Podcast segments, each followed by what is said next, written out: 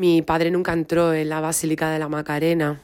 Eh, incluso cuando mi hermano fue a casarse, mi hermano mayor, entonces se hacían estas cosas de tomar dichos, ¿no? Que se iban a la, a la iglesia de la novia o de...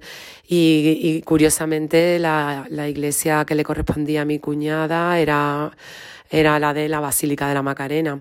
Y yo recuerdo, tenía entonces ocho años, yo era muy pequeña, estar con mi padre en la puerta, él se sentó, no sé dónde, no lo recuerdo bien, y salí mi hermano de, de la basílica a decirle, papá, por favor, entra. Y mi padre decía con una contundencia que a mí se me quedó marcada. Mm, yo ahí no entro porque está el que asesinó a mi padre.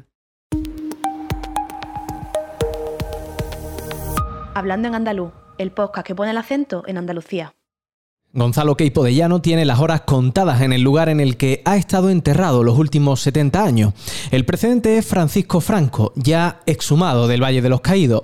La nueva ley de memoria democrática hace que el militar golpista que descansa en la Basílica de la Macarena sea el siguiente.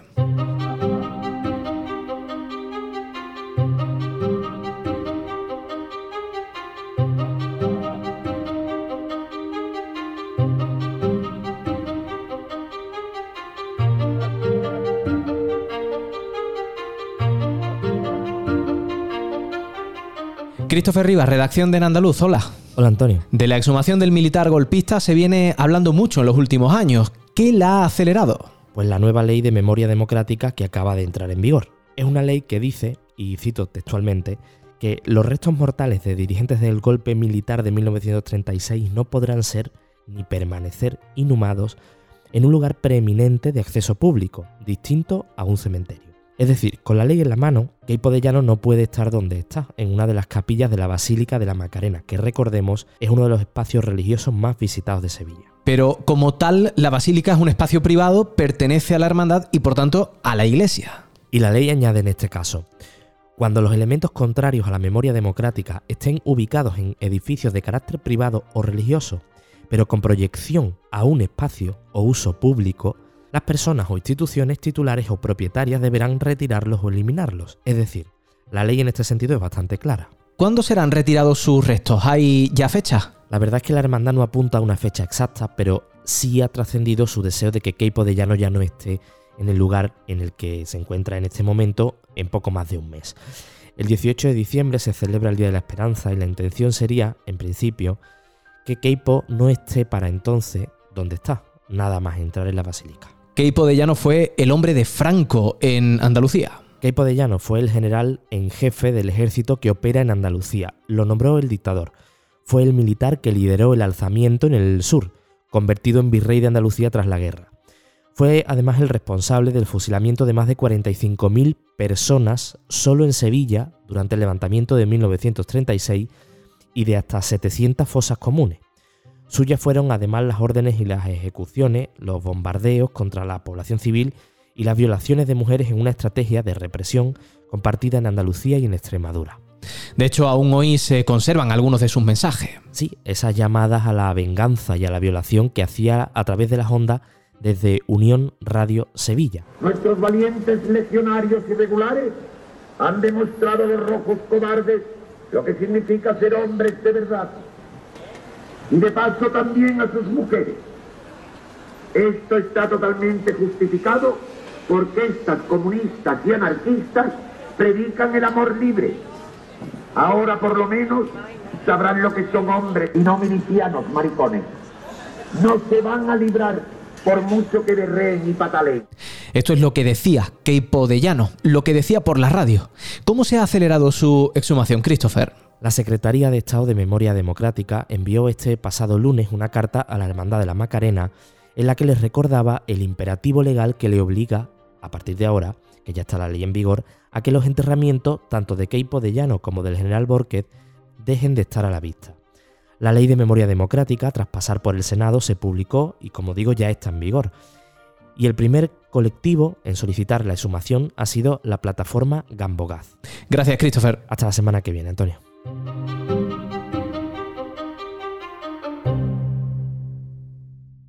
Decíamos que Keipo de Llano ordenó fusilar a más de 45.000 personas. Una de ellas era Joaquín, abuelo de Lourdes. Hola Lourdes. Hola, ¿qué tal? Muchas gracias por invitarme.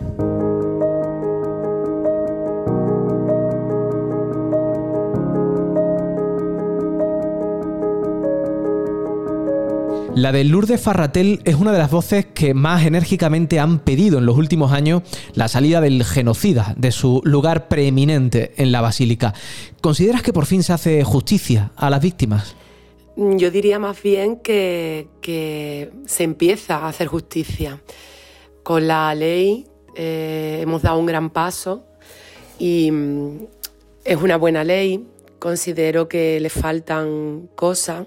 Eh, se ha quedado corta, no ha llegado a todo lo que mm, reivindicábamos y pedíamos las víctimas del franquismo y los movimientos memorialistas, pero se empieza y, y la verdad que, que, con la salida de, del genocida Caipo de Llano y de su compinche mm, Borges de la Macarena se da un paso bastante contundente en la nueva aplicación de esta ley que, era muy necesaria. ¿Qué le ocurrió a tu abuelo? Pues a mi abuelo le pasó lo, que le pasó a, muchísimas personas cuando, cuando se dio el golpe militar en España. Mi abuelo desaparece un 29 de agosto de 1936. Eh, vienen a buscarlo a su casa donde estaba con, con mi abuela y con mi padre y mis tíos.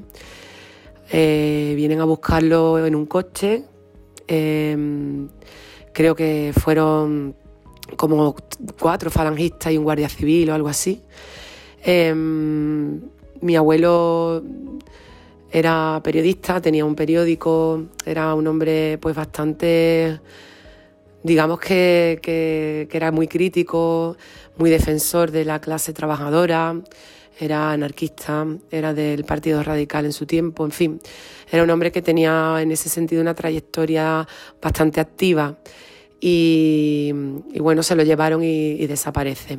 Sabemos, bueno, pues que le aplicaron el bando de guerra, aún hoy está desaparecido, lo estoy buscando.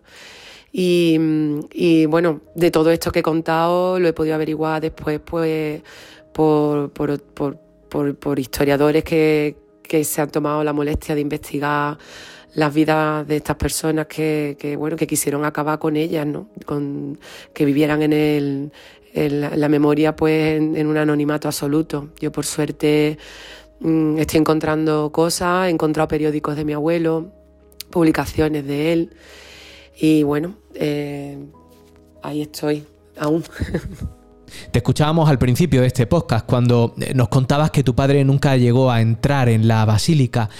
¿Qué has sentido tú todo este tiempo cuando has entrado? Sí, que yo he entrado, no he entrado mucho. He entrado, eh, yo un tiempo que profesionalmente me dediqué a la música y cantaba y, y tenía, he cantado alguna boda allí. Y yo lo que siempre he sentido es, mm, fíjate, em, como mi toma de conciencia con la memoria es mucho posterior, que en el 2017 cuando me entero de lo de mi abuelo y ahí es cuando pues un poco ya me meto en, esta en esta en estas reivindicaciones, no en este movimiento. Pero en, en aquellos tiempos cuando yo he entrado, lo poco que he entrado, Mm, siempre he pensado que, no, entendía la pasividad con que, con que transcurría la gente, ¿no? El mundo.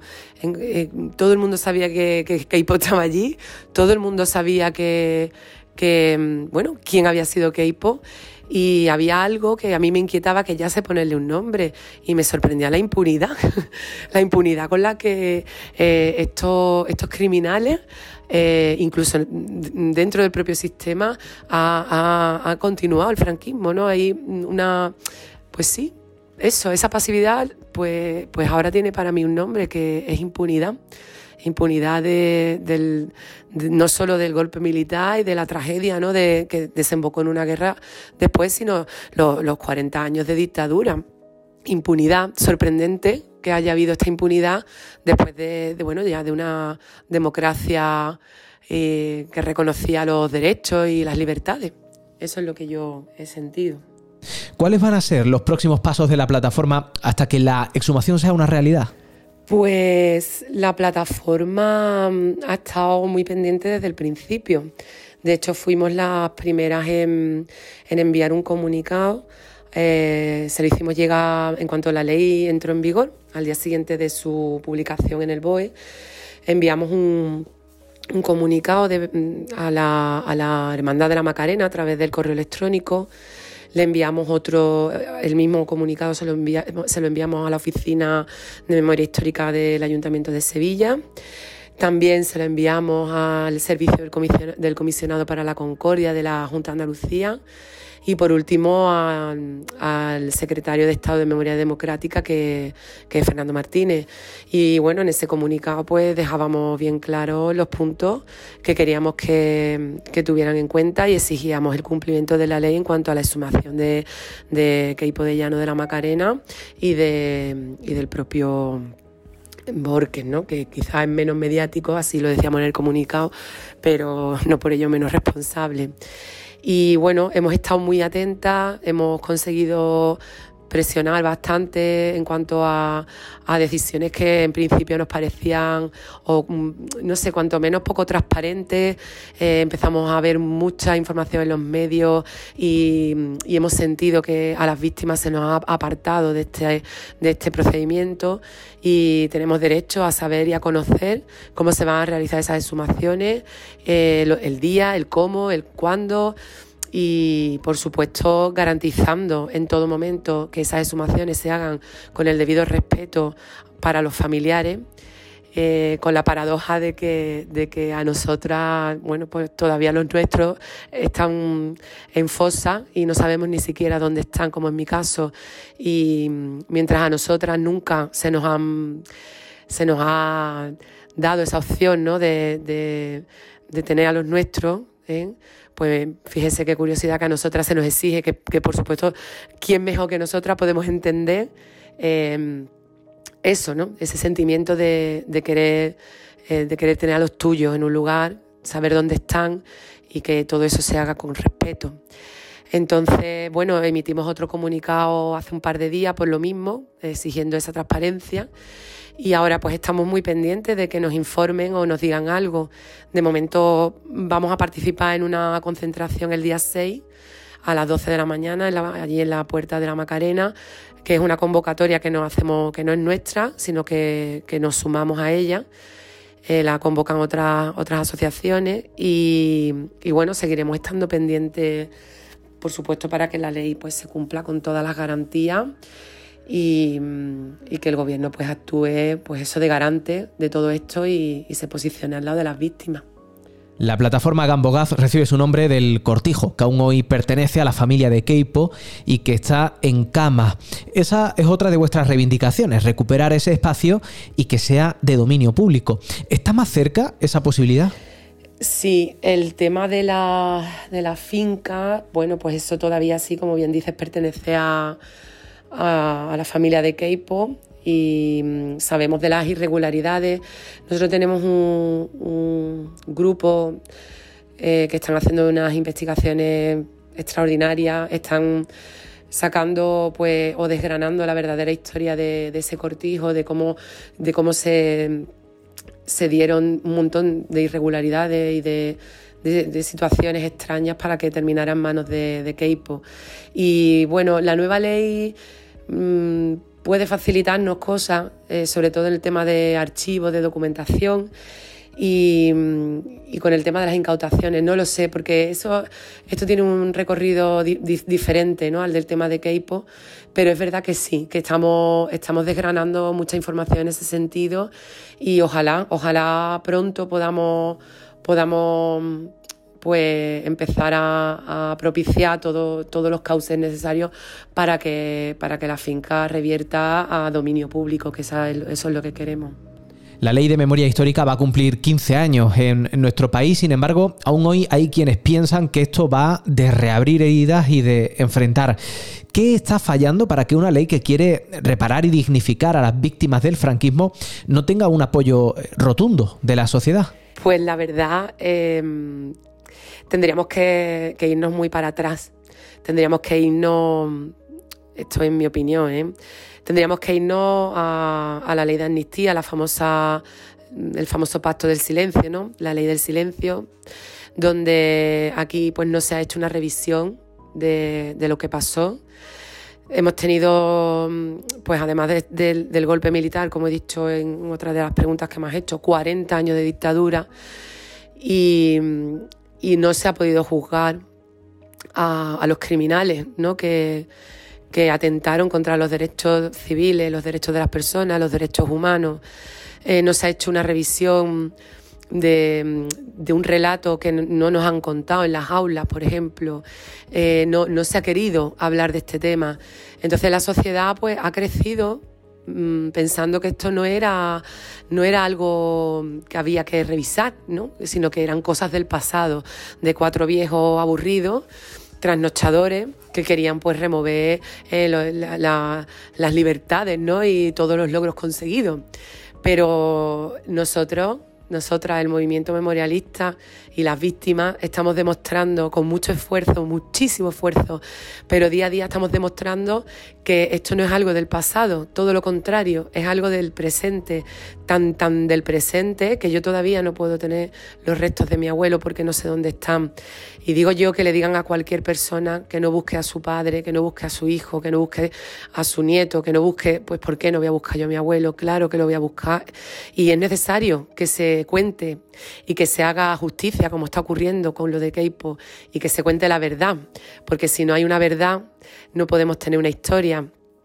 Y que se verdad justicia y reparación no es la última. La reparación que se nos repara que se nos haga que se nos que se nos mm, se nos mm, de alguna manera se nos diga eh, que, que, se nos reconozca ¿no? que, que hemos sufrido porque Sufrieron, sufrió mi abuelo, pobrecito, probablemente tuvo que pasar mucho miedo, pero sufrió mi abuela, que se fue a vivir a un basurero con sus hijos porque le quitaron la casa, se la incautaron, se la tiraron abajo y construyeron otra.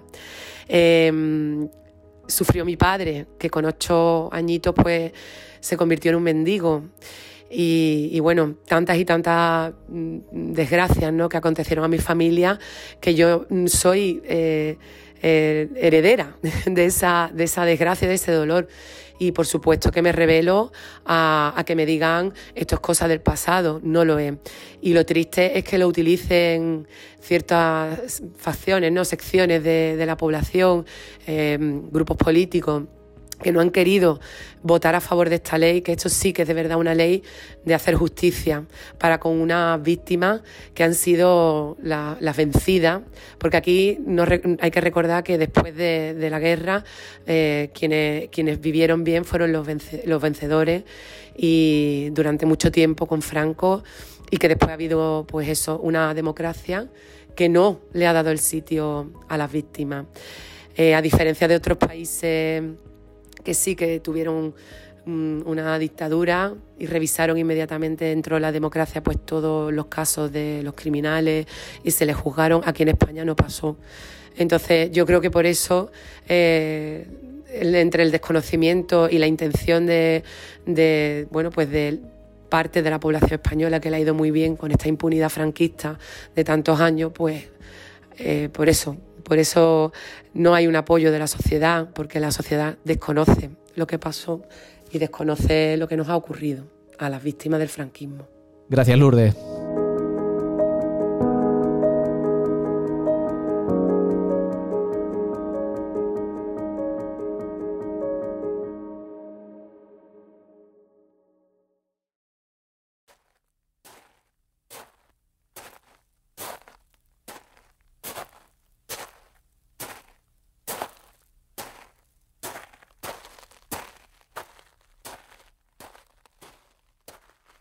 Ese ruido de la tierra callada es tu corazón que late. Esa piedra que parecen dormidas son tus ojos que nos miran nos miran, nos miran, nos miran, nos miran, nos miran. ¿Qué color serán los ojos del niño que no tuvimos? ¿A coleran las sábanas cuando se nos quede dormido? No temas a despertar que los fantasmas ya se han ido Esta que escuchamos es La Nana a Medias de Rocío Márquez y Antonio Manuel Rodríguez. Se acaba de estrenar en plataformas y es la banda sonora de Pico Reja, un documental que recoge la historia de la fosa común del Cementerio Municipal de San Fernando en Sevilla y que, tras estrenarse en el Festival de Cine Europeo, acaba de ser seleccionado por la Academia de Cine para la próxima edición de los Premios Goya dirigido este documental por Arturo Andújar y Remedios Malvarez. Hola Remedios, bienvenida. Hola Antonio, muchísimas gracias, un placer. Aún hoy tenemos muchas deudas pendientes con la memoria de los represaliados y con la historia. ¿Qué está frenando la reparación y dignificación de las víctimas? Pues sí, como bien dices, una deuda pendiente con, con los represaliados, con la historia y con toda la sociedad. Eh, yo creo que, realmente lo que ha sucedido es, por una parte, que no había un amparo legal suficiente ni fuerte con el compromiso de poder afrontar estos temas. Y por otra parte también eh, esa herencia de miedo, esa herencia de pudor y de, y de dolor heredado que ha tenido las generaciones anteriores a la nuestra o a la mía, quizás no pudieron afrontar este tema con la suficiente integridad o valentía que habría que haberlo afrontado. Pero bueno, nunca es tarde y creo que ha llegado el momento de, hablar desde, la madurez democrática ¿no? y, y debemos de tomar conciencia todos de que esto es un problema que hay que resolver y es necesario. Profesionales como tú estáis documentando y llevando al cine una realidad con el reproche de reabrir constantemente viejas heridas, de insistir en el pasado. ¿Puede más el compromiso con las víctimas, con las de ayer y con las de hoy, que las críticas que en ese sentido puedas recibir? Eh, pues llevar al cine un, tema como este es un compromiso, sin lugar a dudas. Eh, la realidad yo creo que supera, supera la ficción. En este caso afrontar eh, este tema desde la realidad o desde el documental, realmente lo único que hemos hecho es contar qué pasó y sobre todo contar qué está pasando hoy. ¿no? Críticas no me preocupan, tú haces un trabajo y hay gente a la que le puede gustar y gente a la que no. hemos tratado en todo momento de ser honestos eh, y de ser consecuentes con lo que pensamos, con lo que creemos y con lo que nos ha condicionado a hacer esta película, ¿no? que es el sentido del, deber y de la responsabilidad. No me preocupan realmente las críticas, aunque si te soy honesta, la verdad es que no he tenido críticas negativas. He podido tener críticas de algún sector por el tema que he tratado, pero bueno, que esas críticas están ahí permanentemente. A nivel cinematográfico y a nivel de público, todo, todo ha sido lo contrario, ¿no? Todo ha sido muy bien acogida, tanto en crítica como en festivales como en público.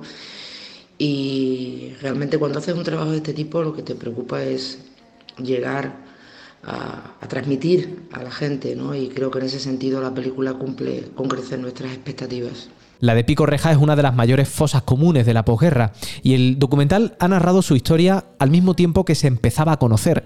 Es por tanto un documental escrito en presente y el número de cuerpos que se está recuperando eh, habla por sí solo. La palabra presente es importante en esta peli. De hecho, hay una frase en la que se llega a decir es que la memoria es presente. Y como bien dices, eh, la fosa es la que está hablando por sí sola, la fosa es la que nos está contando una historia que está hasta cierto punto, aparte de estar tapada, era casi desconocida, puesto que muchos de los testimonios eran orales y, y no se ha llegado a tener la documentación de lo que ocurrió. Por eso nos parece tan importante que, estas cosas se sepan, se cuenten, se hablen y se transmitan a la sociedad desde, desde el hoy, ¿no? desde, desde el presente en el que estamos todos ahora mismo viviendo. Cuando empezamos el rodaje de esta película había unas estimaciones sobre unas catas y unas y, unas, y, unas, y unos indicios ¿no? de lo que podía haber allí, pero eh, a medida que se ha ido trabajando y excavando, se han superado con creces. ¿no? El número de víctimas ahora mismo es muy superior a lo que se podía imaginar inicialmente, incluso hasta de épocas posteriores al mes de julio del 36 y de agosto del 36, que es lo que se suponía que en un principio había. Por eso nos parece tan importante que sea la tierra la que hable y por eso le hemos querido poner ese subtítulo a la película, ¿no? Picorreja la verdad que la tierra esconde, porque al final es ese testimonio de la tierra la que nos está diciendo qué sucedió y cómo. Te escuchaba decir que este no es un documental para informar, sino para hacer reflexionar. ¿Lo está consiguiendo? Cuando nos preguntan algunas veces sobre esta película, que si es una película histórica, nosotros decimos que no, que es una película que aborda un hecho histórico, pero que es una película totalmente actual y del presente, y que es un espacio para la reflexión. Porque cuando tú ves o te cuentan cosas que, que son tan cercanas y que están tan desconocidas, tan ocultas, cuando descubres que en tu ciudad hay una fosa de estas características y te enteras de lo que pasó, indudablemente eso te hace pensar y reflexionar. Y está hecha y pensada para que desde el hoy puedas valorar qué sucedió y por qué todavía hoy sigue sucediendo, ¿no? Porque todavía sigue siendo un problema social. Y yo creo que sí lo está consiguiendo. Cuando muchas veces estoy en el cine y no veo la pantalla, sino que veo la cara de la gente, creo que, que no salen de la misma manera que entraron. Creo que no, no es una película que te deje indiferente, es una película difícil porque te hace trabajar desde el minuto uno y al espectador le está cuestionando cosas desde el principio.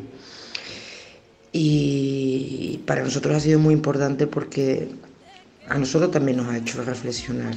A todo el equipo que hemos trabajado nos ha cambiado, nos ha cambiado la perspectiva de muchas cosas y nos ha dado una bofeta de humanidad brutal. ¿no? Yo creo que nadie de los que hemos hecho esta peli ha salido igual que entró, ¿no? por llamarlo de alguna manera.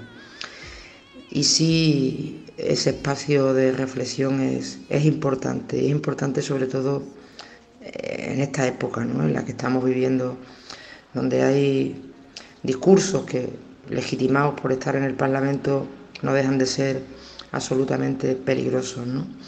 Entonces creo que sí es necesario esa reflexión como sociedad tenemos que hacernos esa reflexión. A nivel personal lo que me gustaría transmitir con esta película de alguna manera es, si fuera posible, lo que yo he sentido haciéndola. Cuando cualquier creador hace algo, muchas veces lo que pretendemos es transmitir esos sentimientos que nos provocan ese proceso. Y esta película lleva un proceso difícil, duro y, muy intenso ¿no? a nivel emocional y lo que sí me gustaría de alguna manera es poder transmitir lo que yo he sentido en esa fosa, con esos familiares y en esos lugares. Si lo llego a conseguir mínimamente creo que, he conseguido esa parte de la que hablábamos, de, esa reflexión. El que esta película ahora mismo esté preseleccionada para los Goyas de, la próxima edición, pues como productores y directores indudablemente es una alegría inmensa, ¿no?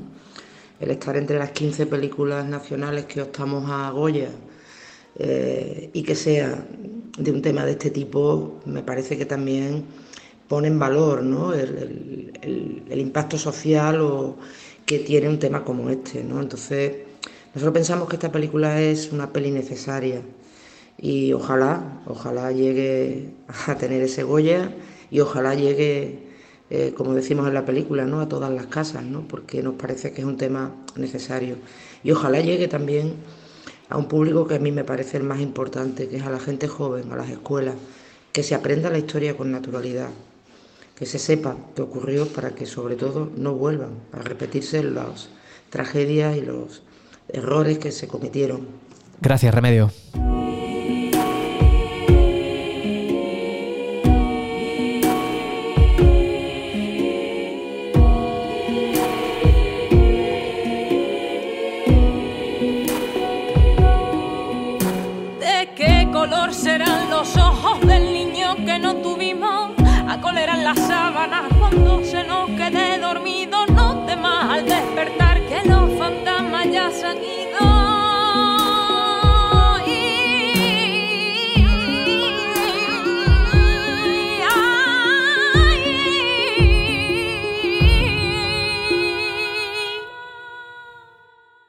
historiador británico Paul Preston se refiere a Keipo de Llano como el psicópata del sur, por todo lo que ya habéis escuchado en este podcast.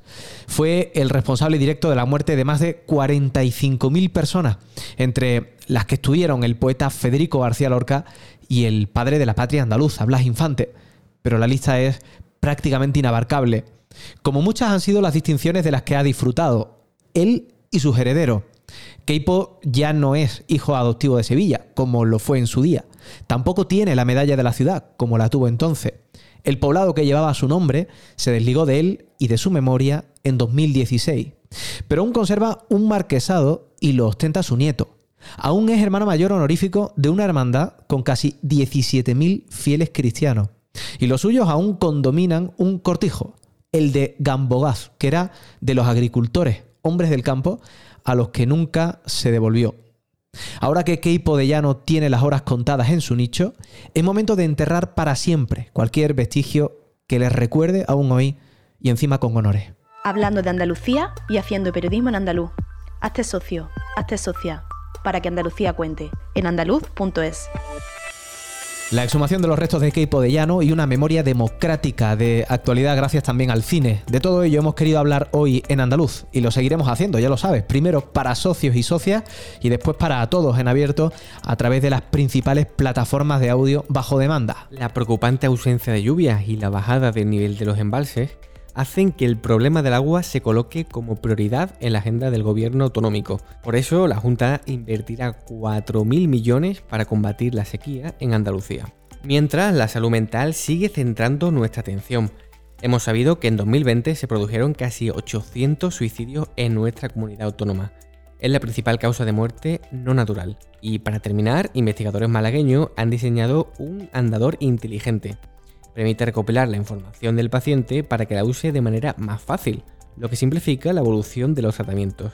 Todo esto te lo contamos ya en nuestra web en andaluz.es. Gracias Alejandro. Este podcast lo produce Maravedismo. Yo soy Antonio Campos. Ya sabes que la semana que viene seguimos aquí hablando en andaluz.